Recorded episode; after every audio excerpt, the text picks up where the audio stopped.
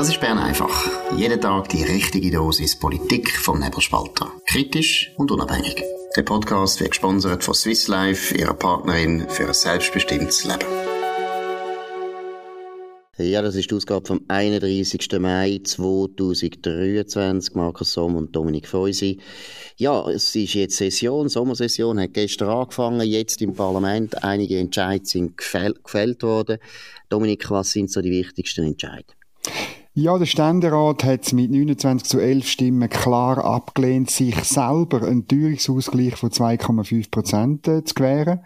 Durchgekommen ist der Werner Salzmann, SVP Bern, mit einem Antrag gegen das eigene Büro. Das gibt's nicht so oft ähm, im Ständerat. In der Regel, wenn das Büro so etwas vorbereitet wird, das so gemacht. Auf der anderen Seite ist Eva Herzog gewesen, wo äh, gesagt hat, ja, man müsse dem Bundespersonal ja auch den Teuerungsausgleich gewährt. Das zeigt, wie Eva Herzog denkt. Sie sieht sich selber sozusagen als Bundespersonal.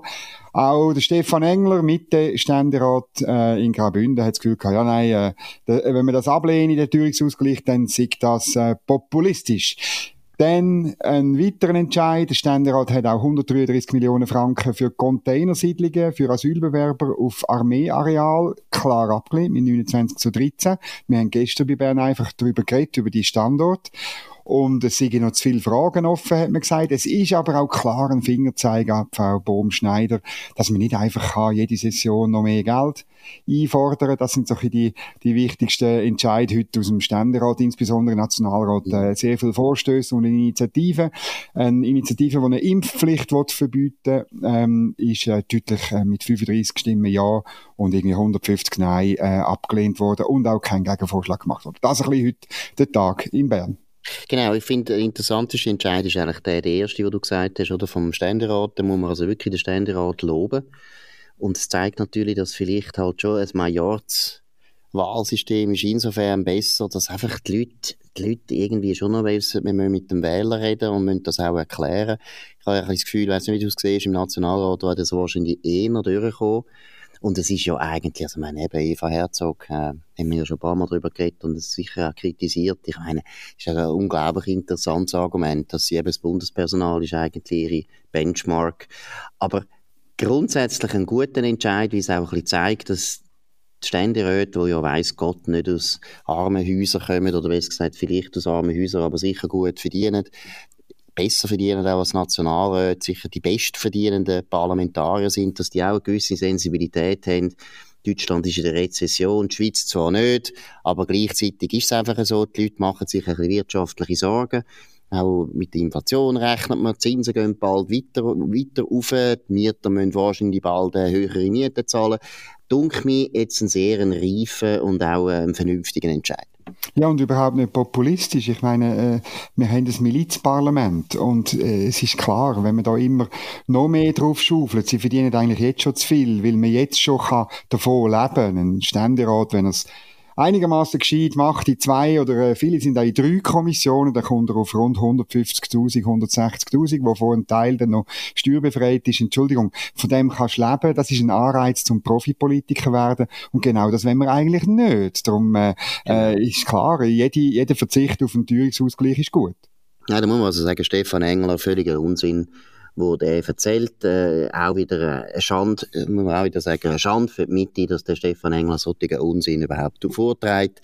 Und vielleicht auch noch, was ich auch schlimm finde, oder, der automatische Teuerungsausgleich oder der Teuerungsausgleich, das ist so ein Arbeitsnehmer. Mentalität, und da finde ich also von einem bürgerlich beherrschten Ständerat erwarte ich schon, dass sie Opferdeckel eben sagen, wir, wir brauchen das nicht, weil eben die Inflation ist in der Schweiz sowieso mäßig im Vergleich zu anderen Ländern, wo die Leute richtig darunter leiden, dass jetzt ausgerechnet die bestbezahlten Parlamentarier hätten, dass sollen gewähren wäre ein sehr komisches Bild gewesen. Gut, gehen wir ein bisschen in die Schweiz. Ein interessanter Entscheid, ich weiß gar nicht, ob es schon ein formeller Entscheid ist, aber ich glaube, die Vorstände von der SVP und von der FDP im Kanton Zürich, die streben also wirklich eine Listenverbindung an für die Nationalratswahlen. Das ist noch nicht entschieden, insofern. Die Delegiertenversammlungen müssen dem noch zustimmen und da kann man bei der FDP ist man da nicht so sicher. Deshalb sagen wir einmal, was gilt. Das ist natürlich eine sehr gute Nachricht, oder Dominik? Ja, natürlich ist das eine gute Nachricht. Es ist insbesondere eine gute Nachricht für die Ständeratswahlen. Äh, dort ist es äh, sehr wichtig, dass die beiden Parteien zusammenspannen. Ähm, und zwar, äh, dass es kein äh, grün-liberalen oder, äh, muss ja sagen, grün-linken Sitz gibt äh, im, äh, im Ständerat. Das ist ganz entscheidend, dass möglicherweise die Regine Sauter und der Gregor Rutz äh, reinkommen. Oder am Schluss möglicherweise äh, macht der Josic macht äh, für die SP den Sitz. Aber dann geht der andere Sitz äh, an die Person von diesen beiden, die besser ist, die Regine Sauter oder der Gregor Rutz, dann ist das ein klar bürgerlicher Sitz und ist vollkommen okay. Und auch im, auch im Nationalrat ist es wichtig, dass die Parteien zusammenspannen. Ähm, ich denke, es ist für die FDP eh wichtig. Sie ist nicht mehr eine grosse Partei in Zürich.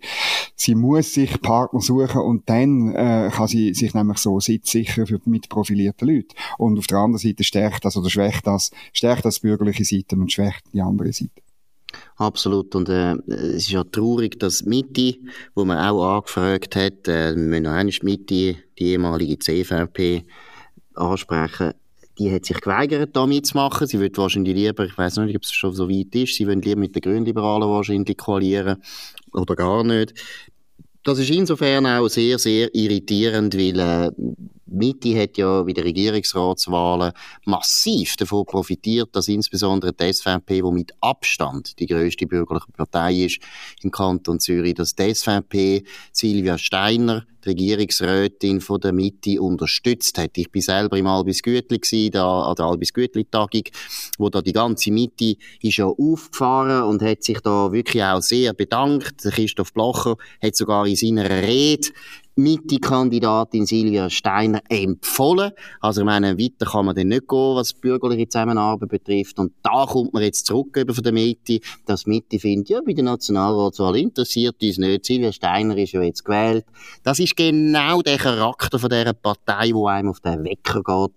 Und wo auch wirklich schlecht ist. Es ist für die Mitte schlecht und es ist natürlich für den Kanton Zürich schlecht, weil der Kanton Zürich ist in einer ganz, ganz heiklen Phase wenn die Bürgerlichen weiter so kutschieren, dann verlieren die Bürgerlichen wirklich Mehrheit in dem Kanton, ob es jetzt im Regierungsrat ist, ob es dann auch im Ständerat ist. Und es ist wirklich wichtig, und deshalb muss man auch der FDP sagen, bitte machen die Listenverbindung. Es ist im eigenen Interesse, aber es ist auch im Interesse von einem bürgerlichen Kanton Zürich. Gut, und ähm, dann muss gerade der Zeno Staub sich das gut überlegen. Er ist letzte Woche ja angetreten für den Nationalrat, der CEO von der Bank Fontobel, ähm, und hat sich präsentiert so als äh, wirtschaftsliberaler Mitte-Politiker. Und ähm, ja, äh, er muss sich eigentlich über, eigentlich hat er gerade die falsche Partei gewählt, muss man sagen. Genau, und ich meine, es ist wirklich schade, weil Zeno Staub kennen wir auch. Das ist ein ganz ein guter Bankier und äh, mhm. politisch sehr interessierter, wacher, gescheiter brillanter Typ eigentlich. So über müssen wir unbedingt im Nationalrat haben. Aber die Mitte, die Käsepartei, hat andere Prioritäten, tut uns leid. Und in wie vier Jahren muss man dann halt wieder nachdenken, ob man wirklich noch eine Mitte-Kandidatin soll unterstützen Jedes Mal versagt die Mitte. Jedes Mal ist sie völlig inkonsequent und unzuverlässig. Gut, gehen wir zum nächsten Thema. Wir haben gestern schon über die Volksabstimmung geredet, die jetzt bald ansteht. Vorlage Klimaschutzgesetz haben wir gestern besprochen. Jetzt OECD-Steuer. Dominik, was sind da die wichtigsten Eckpunkte? Ja, ich finde es noch verrückt oder langsam äh, bröckelt so ein bisschen eigentlich ist nur der SP gegen die äh, Verfassungsgrundlage für eine Mindeststeuer, wo man schaffen will. Es ist noch das Werk von Ueli Maurer, jetzt vertreten von der Karin Keller-Sutter.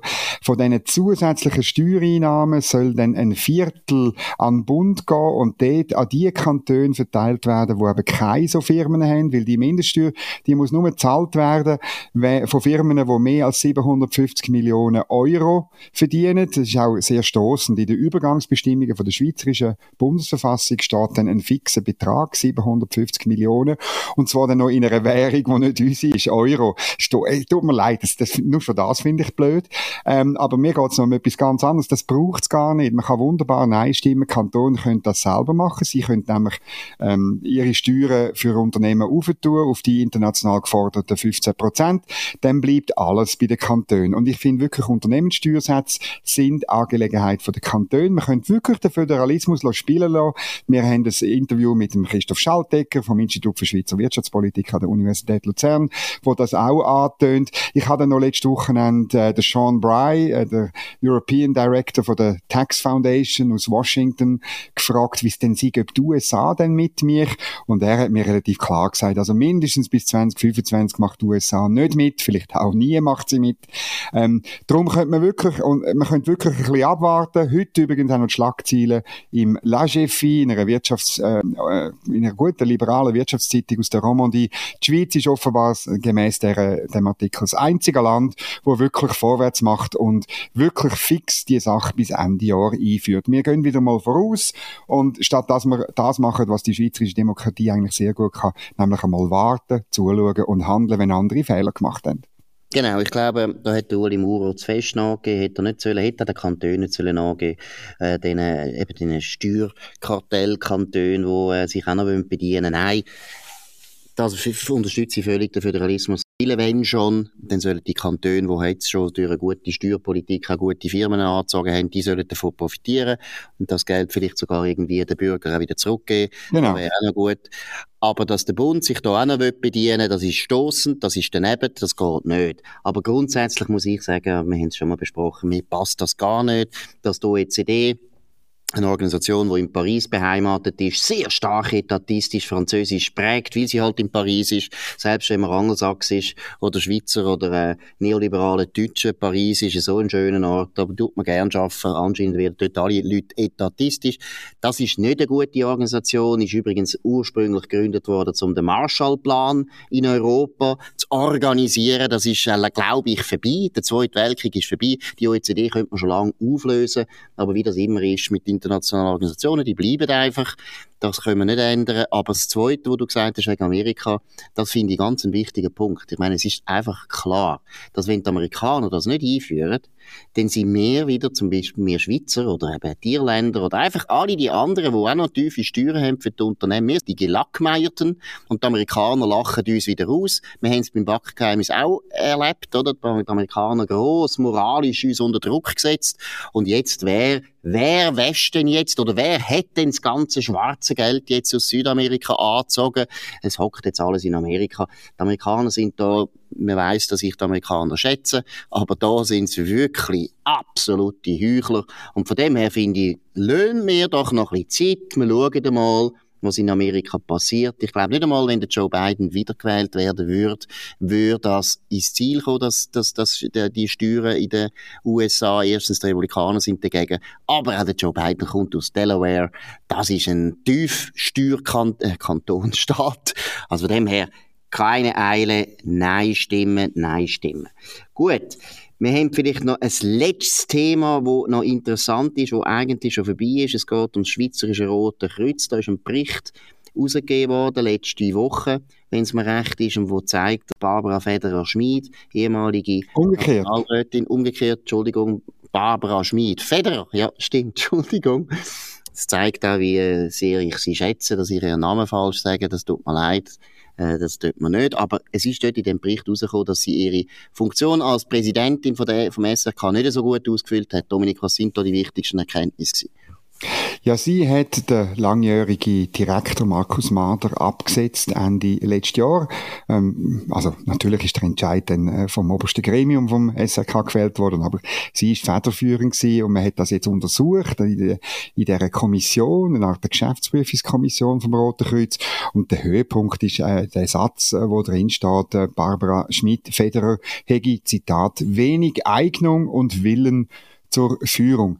Zitat Ende. Wer äh, Barbara Schmidt-Federer kennt, der weiß, äh, der überrascht das eigentlich nicht. Der weiß, dass das äh, der Fall ist. Sie hat nach ihrem Abgang aus dem Nationalrat, wo sie für die Mitte-Partei war und nicht wahnsinnige Strick verrissen hat, außer dass sie die Partei immer mehr nach links äh, zehrt hat. Wir sind wieder bei der Mitte von, von Zürich, wo mal, ähm, ähm, wir erinnern uns, wo mal äh, ganz tolle äh, bürgerliche äh, mhm. Nationalräte auf Bern geschickt hat. Aber Paul Isering. Paul Isering, einer der besten. Ja. Genau, ähm, zum Beispiel, das ist ein Aushängeschild, oder? Äh, Baumberger ist auch noch einer gewesen, oder? Ein bisschen, ein bisschen noch jünger.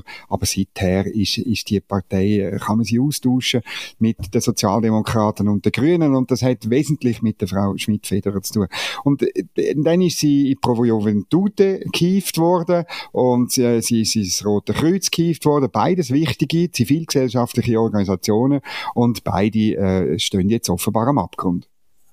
Und beides ursprünglich wirklich tief, tief bürgerliche Angelegenheiten. Das kommt mhm. immer dazu. Und äh, man kann jetzt das Thema ein bisschen ausweiten. Es geht ein bisschen ums Phänomen, finde ich, von linksbürgerlichen Politikern. Und viele davon sind Frauen, weil bei den linksbürgerlichen Politikern sind halt Frauen eher angesiedelt.